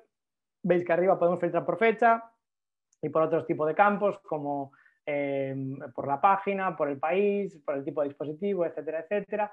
Y nos da estas cuatro métricas que son el número de veces que se ha clicado, el número de veces que ha aparecido, que sería el volumen de búsqueda, el CTR que ha tenido y la posición media del, rango que hemos visto. ¿vale? ¿Qué, ¿Cuál es el problema de todo esto? Pues que esta herramienta, aunque mucha gente la usa, tiene muchas limitaciones en la propia interfaz que, que nos da. ¿vale? Las limitaciones principales son que solo nos dejan ver mil keywords, por lo tanto, si somos una web un poco grande, pues esto no nos da ni para empezar. Eh, y no permiten, por ejemplo, hacer varios filtros o aplicar expresiones regulares. Por lo tanto, no es nada fácil trabajar con ella, ¿vale? Entonces, digamos que eh, para empezar a lo mejor puede servir, pero si queremos trabajar estos datos en serie tenemos que, ir por otra vía. La otra vía que tenemos hoy en día es la única, es el API que tiene Search Console que nos permite sacar estos datos, ¿vale? Si no sois muy de programar y no, no, sabéis tratar este tipo de APIs, eh, por suerte, pues mi compañero Lino aquí ha creado una herramienta para sacar en vez de 1000, 50.000, Eh, de forma totalmente gratuita, entonces podéis también usar esta herramienta para sacar eh, esa info y luego trabajarla en un Excel, ¿vale? Además de sacar la info, aquí os pinta también pues algunos datos de clics por posición, etcétera, etcétera, que pueden resultar interesantes, pero básicamente eso nos permite exportar la info y trabajarla, ¿vale? Entonces, ¿qué podemos hacer? Pues otro, otra, otro proceso que puedes aplicar para detectar oportunidades, muy importante siempre filtrar primero por país, ¿vale? ¿Por qué? Porque los resultados varían mucho de país a país. Entonces, si, no filtramos por país, se nos va a juntar para una misma keyword datos de varios y esa posición media, esas impresiones, esos CTRs van a ser muy poco representativos del, mercado donde estamos intentando mejorar, ¿vale? Entonces, filtramos siempre por país y luego, pues una cosa que podemos hacer es coger em, eh, las keywords de determinadas posiciones, por ejemplo, entre 10 y 20, las que están en página 2, o entre 5 y 15, pues sabemos que las cinco primeras tienen más eh, clics, pues cogemos las que no están en top 5 y eh, las analizamos para ver si podríamos mejorar esas keywords. Otra cosa que podemos hacer, coger las que están en top 5 y tienen un CTR muy bajo, ¿vale? Un CTR muy bajo puede querer decir pues, que no somos relevantes o que nuestro title no es suficientemente relevante para el usuario o atractivo y no clica o que pues, eh, pues la búsqueda en concreto de esa, toda la gente va a tener resultado y tampoco podemos hacer nada por, ello. ¿no? también podemos ver eh, las keywords por, por, landings concretas para detectar, pues imaginaos que creamos un contenido, lo publicamos, se posiciona y empezamos a captar tráfico con, él. Podemos ver qué keywords concretas están trayendo tráfico porque a lo mejor pues hay keywords que no habíamos pensado y que Google ha detectado que son relevantes y nos posiciona porque no hay otro resultado mejor, entonces podemos aprovechar eso para mejorar el contenido o crear uno nuevo, cosas de ese estilo. ¿vale? Eh, igual, si no mm, eh, todo esto se puede hacer en un Excel, Aquí tenéis, eh, abajo os dejo un artículo de pues, un ejemplo de cómo incluso sacar la, info con, sin, hacer programación, sacar la info con el API en un Excel y hacer aquí todo el filtrado y todo eso para, para detectar estas oportunidades, ¿vale? Eh, ya digo que estos son datos que hay que bucear en ellos y, trabajar mucho con ellos para sacar eh, cosas útiles. ¿Vale? Una vez que identificamos oportunidades, ¿qué podemos hacer? Mejorar el título y la description. Sabéis que al final Google en los resultados muestra solo una, pequeña parte de nuestro contenido y ese contenido es crucial para incitar el clic. Por lo tanto, si vemos que pues, tenemos un CTR bajo, podemos intentar cambiarlo. Podemos ver esos keywords que no estamos utilizando. Podemos ver una página que está a lo mejor que es relevante, pero no aparece todavía en top 10. Podemos a lo mejor enlazarla más internamente o conseguir más links. Eh, promoverla más. O sea, hay, dependiendo del caso, se pueden hacer muchas cosas o incluso crear nuevas páginas si tenemos ahí pues, que eh, Google nos saca, pero que no son totalmente relevantes la página que saca y que podemos a lo mejor hacer una nueva landing y, posicionarla, ¿vale? Y por último, eh, muy importante también hablar con tus clientes, ¿vale? hablar con tus clientes es, es, fundamental para entender realmente a esas personas, esas intenciones y cómo, cómo buscan, ¿vale? Al final, todos estos datos que tenemos son datos eh, agregados, brutos, que no necesariamente pues, nos van a dar eh, la, realidad que necesitamos saber, pero nuestros clientes sí que nos van a decir pues, qué problemas tienen, cómo los llaman, cómo llaman a nuestra herramienta, a una funcionalidad concreta y eso nos va a permitir pues, a lo mejor a veces detectar oportunidades de cosas, contenidos que podemos crear o cómo mejorar nuestras landings, que todo eso al final, directo o indirectamente, va, a mejorar siempre el, en SEO. ¿vale? Vuelvo a decir, precaución, los clientes en este caso eh, nos pueden dar info que las herramientas no recogen, por lo tanto es una fuente súper buena de, conocimiento, ¿vale? Y aquí voy a contar un ejemplo un poco curioso eh, de cómo es hablar con los clientes, te puede dar pistas a lo mejor que no verías en otro lado. Eh, yo hace de años trabajaba en Top Rural, no sé si lo conocéis, pero era como un Airbnb de casas rurales únicamente. El modelo de negocio es lo que se llamaría un B2B2C, que es ellos, los clientes de Rural son las casas rurales, pero el, usuario principal que visita la web es el viajero que quiere reservar una casa rural. Y por lo tanto, el cliente de Top Rural no es el viajero, que es el usuario mayoritario, sino la casa rural, eh, pero necesita como analizar los dos. Entonces, a nivel de SEO para viajeros, eh, posicionábamos por un montón de keywords y teníamos ahí un montón de, de tráfico, pero luego a nivel de propietarios, cuando queríamos hacer algo de SEO, pues era más difícil. Entonces, hablando con los clientes, lo que vimos es que lo que hacían los clientes para, en, su proceso a lo mejor de buscar su, en qué web eh, anunciarse o todo, ese tipo de decisiones, era buscar lo que buscaría un viajero, ¿vale? Hacían la misma búsqueda que hace un viajero. En este caso, imaginaos casas rurales en Asturias, ¿vale? Entonces, ¿qué pasa? Pues que nosotros ya salíamos allí, ya estábamos posicionados. No había una keyword nuevo que tuviésemos que posicionar para SEO, para, para captar este, estos clientes. Lo que pasa es que esa página no tenía en cuenta al propietario. La, la página de Casas Rurales de Asturias cuando tú entrabas no, no habla en ningún lado, de, no hablaba apenas de, anunciar tu casa, porque la mayoría de la gente que entra ahí es un viajero que quiere, que quiere reservar una casa. Entonces, ¿qué se puede hacer con esto? ¿Qué hicimos en su momento? Aunque no tengo aquí más detalles para dar, pero básicamente dos cosas que se pudieron hacer es campañas de AdWords enfocadas en este tipo de usuario, ¿vale? Sabemos que esta keyword la buscan propietarios, pues vamos a hacer un anuncio con un copy pensado en eh, la persona que tiene una casa rural. ¿Qué va a pasar? Que la mayoría de la gente no va a clicar porque no, el viajero no quiere anunciar una casa rural, pero esos pocos, a lo mejor por un precio bajo a nivel de, de, Google Ads, podemos captarlo y llevarle a una landing que no es la de las casas rurales en Asturias, sino una landing específica enfocada en su proceso de, en su embudo concreto de conversión. ¿vale? ¿Y qué otra cosa podemos hacer para el tráfico orgánico? Pues que en ese momento también hicimos, es eh, en la, en el, aunque no podemos modificar en gran medida, digamos, la landing del viajero, sí que podemos darle más destaque a una opción pensada en el propietario para anunciar su casa rural. Entonces, esto no es tanto SEO, pero sí que es SEO porque al final es eh, optimizar el tráfico SEO que ya tienes para el cliente que, que llega, ¿vale?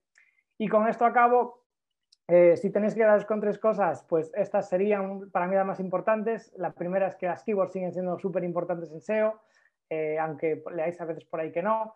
Eh, la segunda es que entender al usuario y cuál es su intención de búsqueda es crucial. Si no entendemos esto, pues a veces podemos estar ahí invirtiendo un montón de dinero en, posicionar para keywords que a lo mejor no son nuestro target. Y el buen contenido, entre comillas, porque es difícil decir lo que es un buen contenido, no es suficiente eh, a nivel de que si no, si no pensamos en cómo Google funciona, pues puede que ese contenido no esté eh, lo suficientemente bueno como para que él lo entienda y nos traiga tráfico. Así que nada, eso es todo. Creo que me ha pasado un poco de tiempo. Eh, espero que haya sido interesante. Y eh, no sé si tenéis preguntas. A ver. Sí, si quieres vamos a vamos ahora un poco, te dejamos tomar agua, que has eh, ahí soltado muchísima información, súper interesante. yo simplemente para resumir un poco lo que, lo que has comentado, que es bastante, hay una frase que has dicho casi al final, que es que, bueno, eso no es SEO, yo creo que a veces nos olvidamos que el SEO es una parte también del marketing, ¿no? Y que un punto importante del marketing es eh, entender lo que quiere el usuario, en qué fase del funnel está, cuál es su intención, como lo has comentado. Y al final, pues es, es un punto importante también es esto de comentar y hablar con el cliente directamente, con el equipo de ventas, etcétera, ¿no? Entonces, pues eh, yo creo que esto resume mucho lo que, lo que has dicho hoy.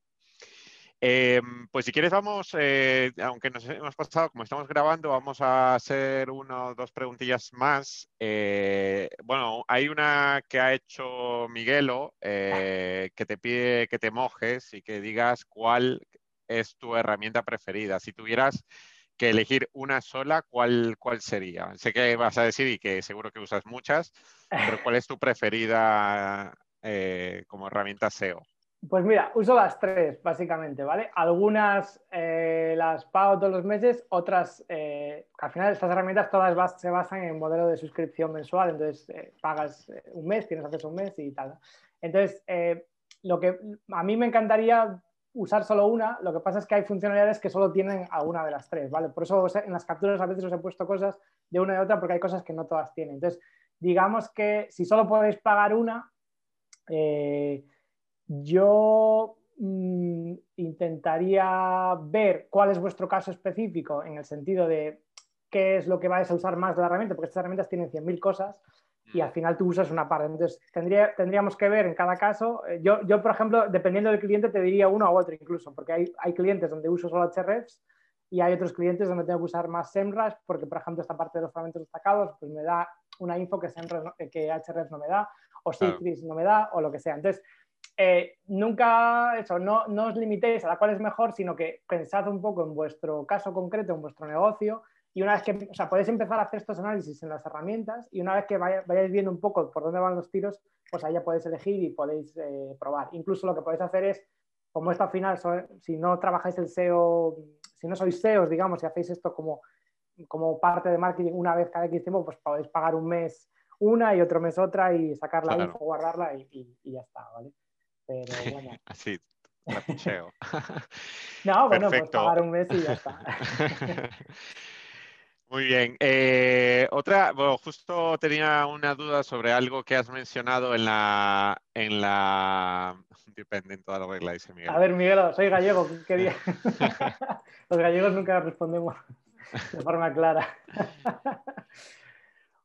algo que has mencionado en tu presentación es justo lo que comentabas, el artículo de Ranfinsky eh, con respecto a que Google eh, lleva cada vez menos tráfico. ¿Cuál es tu punto de vista? También te voy a pedir aquí que te mojes y que no digas eh, depende. ¿Cuál es tu punto de vista sobre esto? Sobre todo Tú que ya llevas siendo SEO tantos años, ¿ves que eso realmente está pasando? Eh, ¿Estás más del lado de Ramsky? Porque de hecho, de lo que comentas, hubo una respuesta de Google con respecto a este, estos comentarios. Eh, ¿Cuál es tu punto de vista con respecto a esto? Sí, básicamente, eh, bueno, para el que no lo sepa, ¿no? que hizo un estudio de este estilo, que es lo cómo, cómo, hace, cómo saben qué gente clica y qué gente no. Pues hay herramientas de terceros que instalan pues o en Google Chrome te instalan una extensión o lo que sea, pues que recojan información de, las búsquedas que hace la gente, de lo que clican, etc. Entonces, esas herramientas, en este caso de la Similar Web, yo creo, sacaron un estudio ¿no? y lo que veían es que un porcentaje altísimo de búsquedas no, no generaban ningún clic, ¿vale? Entonces, eh, Google respondió básicamente sin responder, porque lo que hicieron es decir que cada vez enviaban más tráfico y básicamente las dos cosas son verdad. Lo que pasa es que Google cada vez tiene más búsquedas por lo tanto, aunque te robe un poquito de tráfico, te sigue enviando más tráfico porque las búsquedas aumentan, pero digamos el porcentaje de, búsquedas que Google envía de forma orgánica cada vez es mejor porque hay más gente haciendo anuncios, porque hay más, eso, más respuestas que no necesitan un clic, etc. Entonces, sí que se ve en general, si tú analizas dominios más o menos estables que llevan unos ciertos años y tal, sí que analizas que con la misma cantidad de impresiones y de, y con el mismo posicionamiento, por decirlo así, cada vez recibes menos clic y no es por porque estés peor o cosas de ese estilo, sino porque cada vez más pues, Google eh, hace este tipo de cambios, mete más anuncios, camufla más los anuncios. O sea, hay infinidad de cosas afectando este tipo de, historias. Al final también eh, tenemos que entender que Google no es ningún alma caritativa y no es una empresa, por mucho que vendan el Don't Be Evil y no sé qué, que yo creo que ya lo han dejado de usar porque ya, ya no puede. ya, ya, no cuela, ¿no? ya no cuela, pero obviamente son una empresa que tiene que generar mucho dinero porque tiene mucho, muchas cosas detrás, ¿no? Y su forma de generar dinero es pues de, conectando empresas con personas y esas empresas y personas pues tienen que pagar anuncios y tienen que ser rentables. Entonces, digamos que obviamente pues el SEO a futuro pues sí que vemos que cada vez tenemos como menos margen del pastel. Lo que pasa es que el pastel sigue siendo tan grande que el canal continúa siendo rentable y pues aunque tengamos esas, digamos, amenazas, eh, pues podemos seguir invirtiendo. De hecho, es muy gracioso porque en esto de los fragmentos destacados también, en uno de los estudios que pasé ahí eh, de Ahrefs, creo que era, lo que vieron es que eh, las mismas búsquedas, antes y después de tener el fragmento destacado, el porcentaje de clics que recibe el fragmento destacado es menor que lo que recibía antes el primer resultado normal. Entonces, porque al final, ¿qué pasa? Que Google lo que está haciendo es que a, determinadas personas que no necesitan a lo mejor indagar tanto, que solo están buscando respuesta, pues ven la respuesta y ya se van y no clican. Entonces, eh, pero bueno, es lo que decía antes, al final también tenemos que pensar en que en muchos casos, sobre todo en negocios B2B o cosas así más de transaccionales, eh, no estamos tan afectados por este tipo de cosas porque lo que vendemos no es contenido, no vendemos páginas vistas, vendemos un servicio y el que, el que contrata el servicio no es porque en una búsqueda concreta clique o no clique que va a cambiar, ¿vale? Pero la gente que vive de pues, medios de comunicación, que vive mucho de publicidad, blogs que viven de páginas vistas, ¿no? eso, pues ahí sí que, eh, pues imagínate, si tú posicionabas con el tiempo en Madrid, pues Google ahora ya saca el tiempo en Madrid sin hacer nada y pues obviamente vas a perder mucho tráfico y mucho dinero y no hay nada que hacer. Es, eh, las reglas del juego las pone él y, mm. es, es así. Y sobre todo, a ver, el SEO por supuesto es un canal, como decíamos al inicio, rentable, importante, en el que hay que trabajar, pero hay que combinarlo con otros canales, ¿no? Correcto. Eh, entonces, eh, al final, contar solamente con, con el SEO, eh, pues no es una buena estrategia si eres una empresa que al final estás buscando también, pues, que descubran tu contenido, pero que después, pues, se interesen más en tu producto, ¿no? Total, totalmente. Y, justo con respecto a esta parte de interés, una de las técnicas que más se utiliza en el, en el marketing B2B, eh, justo como no hay una compra tan directa como puede, como puede suceder en un e-commerce, eh, lo que buscamos muchas veces los B2B marketers es capturar el email, ¿no? Para intentar generar una relación y pues a lo mejor en unos meses, unas semanas, unos meses, pues generar realmente una transacción. ¿Qué piensas tú o, cuál es el, el impacto que puede tener en SEO? Eh, pues estos pop-ups o estas interferencias que a veces hay eh, al momento que el usuario entra dentro de la web y pues se encuentra con estos eh, bloqueos de alguna manera, ¿no? Que por un lado son efectivos para capturar el email, pero no sé si a nivel SEO ves algún punto negativo. Vale, ahí digamos que es un poco el juego del gato y el ratón en el sentido de que obviamente Google, a Google no le gusta eso, en el sentido de que ya ha hecho cosas eh, de su lado para intentar eh, penalizar webs que hacen cosas muy intrusivas, ¿vale? Normalmente los casos que se hablan son más de, por ejemplo, medios de comunicación que te sacaban aquellos intersticial que de repente un anuncio te cubre la pantalla y clicas sin querer y cosas de esas. Entonces, eh, para ese tipo de cosas normalmente ya en muchos casos Google lo, penaliza. ¿no? Entonces tenemos que tener cuidado e intentar eh, cada vez más yo creo que eh, hacer ese impacto en el usuario intentando que, no sea, que sea lo menos intrusivo posible y sobre todo a nivel de Google lo que tenemos que estar pendientes es de qué es lo que penalizan exactamente o cómo lo ven. Normalmente imagínate, eh, si tú hicieses, un ejemplo en el que tienes un, imagínate, el tasa de apertura, ¿no? tenemos ahí una página donde explicamos lo que es la tasa de apertura y cuando el usuario hace scroll o pasa unos segundos, le sacamos el pop-up. Lo que pasa ahí, pues no, no, pasa nada porque Google, digamos, que indexa la página, no ve eso y está basada en una interacción del usuario, por lo tanto no lo va a ver y estaríamos, entre comillas, eh, seguros. Pero esto puede cambiar en el futuro. Obviamente también tenemos que pensar en la efectividad, ¿no? porque muchas veces también eh, se abusa de estos pop-ups eh, y no siempre son efectivos. O sea, cuando son efectivos, pues ok, pero a veces también se puede pensar diseños donde el pop-up aparezca sin ser tan intrusivo o cosas de ese estilo, o que eh, sea más inteligente en el sentido de que solo aparezca a un usuario que detectamos que tiene más interés por otros motivos. O sea, yo creo que es una, como un hay, que, buscar un equilibrio ¿no? entre la usabilidad del SEO y, la conversión y vamos a estar siempre jugando pues, entre el bien y el mal y no hay un, una forma súper segura de hacerlo y que funcione para siempre. ¿no? Pero creo que es algo que hay que estar siempre pendiente porque Google eso cada vez se fija más en estas cosas, en la usabilidad, intenta medirlo, intenta detectarlo más, que es difícil, pero se puede hacer. Así que eso, cuidado que nos vigilan. Sí, sobre todo estar también pendiente de la respuesta del usuario, ¿no? Si pones tu pop-up, eh, tan pronto llega el usuario y ves que la mayoría de gente pues se va de tu web, a lo mejor no es buena idea y a lo mejor hay que ir eh, probando otras técnicas más, más efectivas.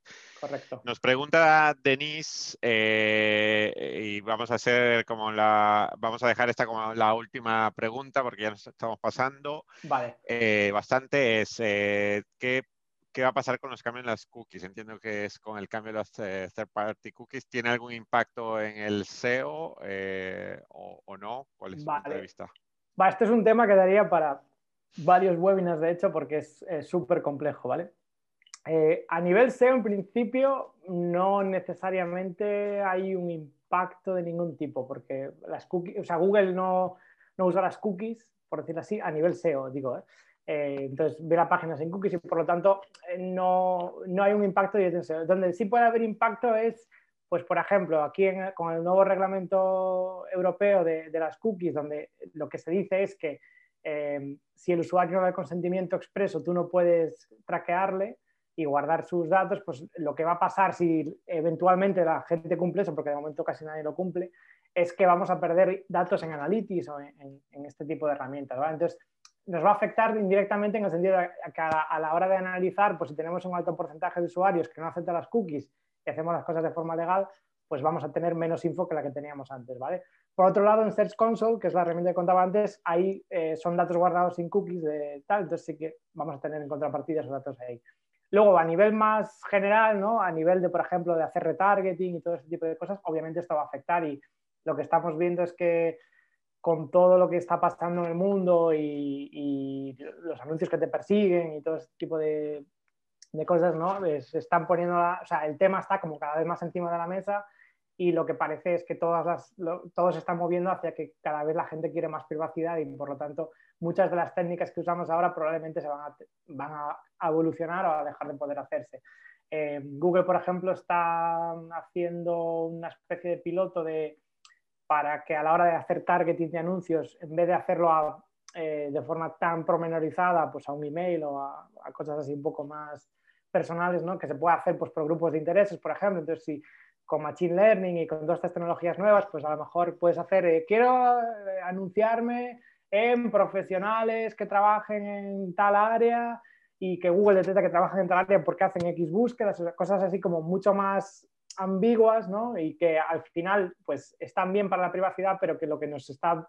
Lo que, va, lo que va a pasar yo creo es que al final Google lo que tiene es un control mucho mayor sobre a quién le muestra los anuncios y cuándo, y tú pues eh, si, haces un anuncio muy targeteado puedes ver inmediatamente eh, si tiene sentido o no, pero en cuanto entramos en estas cosas de Machine Learning y de automático y no sé qué, pues perdemos un poco la noción y lo que, lo que hacemos es meter dinero, hacer anuncios y tener una respuesta de datos de conversión, pero que no realmente no sabemos muy bien a quién se está mostrando. Y que entonces Google, que al final vive de la publicidad, aunque esto se venga motivado por, un poco por tema leyes y por la tendencia de la privacidad, yo creo que este, estos movimientos al final lo que van a hacer es que dependamos todavía más de él a la hora de que los datos de Google van a ser los mejores, porque tienen, tienen Chrome, tienen Android, nadie te va a poder dar esa, esa segmentación, o al menos te lo van a vender así. Entonces, eh, yo creo que al futuro vamos a perder, vamos a volver hacia atrás en el sentido de que el marketing antiguamente pues no se podía medir muy bien, porque pues eso, hacías un anuncio en la tele, pues eh, no sabías exactamente quién lo veía, ¿no?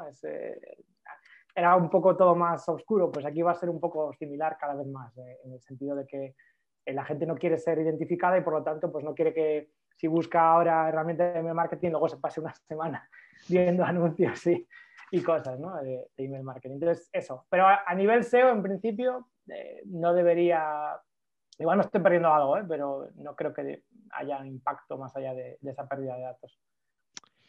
Fenomenal. Pues vamos a eh, finalizar. Muchas gracias, Cristian, por todo lo que nos has contado y todo lo que hemos aprendido hoy. Como ya Julián os ha pasado hace un momentillo, eh, pues tenéis el enlace aquí para dejarnos vuestro punto de vista sobre este webinar, contarnos también ideas de nuevos webinars que queráis que hagamos Y os recordamos que eh, a inicios de la próxima semana vamos a tener la grabación del webinar. no vayas tan rápido. Perdón, perdón. Eh, vamos a tener la grabación del webinar en YouTube y después os la enviaremos el resumen de todo lo que ha hablado Cristian eh, pues, en la newsletter.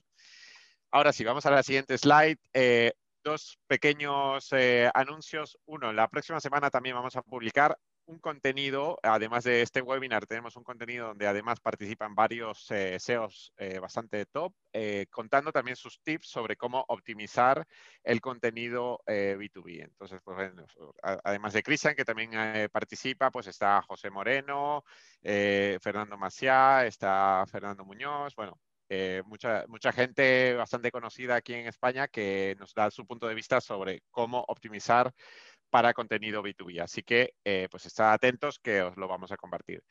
Y un último punto más es también ya tenemos la landing page eh, para el próximo webinar, que será el 15 de abril a las 6 de la tarde hora española, eh, donde hablaremos sobre cómo crear casos de éxito en vídeo. Pues eso es un contenido que funciona muy bien para poder demostrar o, o, para poder mostrar el valor que puede dar nuestro producto, nuestro servicio en el B2B y entonces estará Patricia Layo, que es la fundadora de Avisual Concept, eh, contándonos cómo hacerlo. Pues nada más, nos hemos pasado, pero yo creo que ha merecido la pena. Eh, muchas gracias, Cristian, por, tu, por todo lo que nos has contado y pues esperamos contar contigo en una próxima oportunidad. Nada, gracias a vosotros por invitarme y por, por, atender el webinar, los que nos estáis viendo. Espero que os haya sido útil y nada, cualquier cosa ya sabéis dónde encontrarme. Espero que os haya sido útil. Seguro que sí. Muchas gracias a todos y todas por haber participado en este webinar y nos vemos en el próximo. Hasta pronto.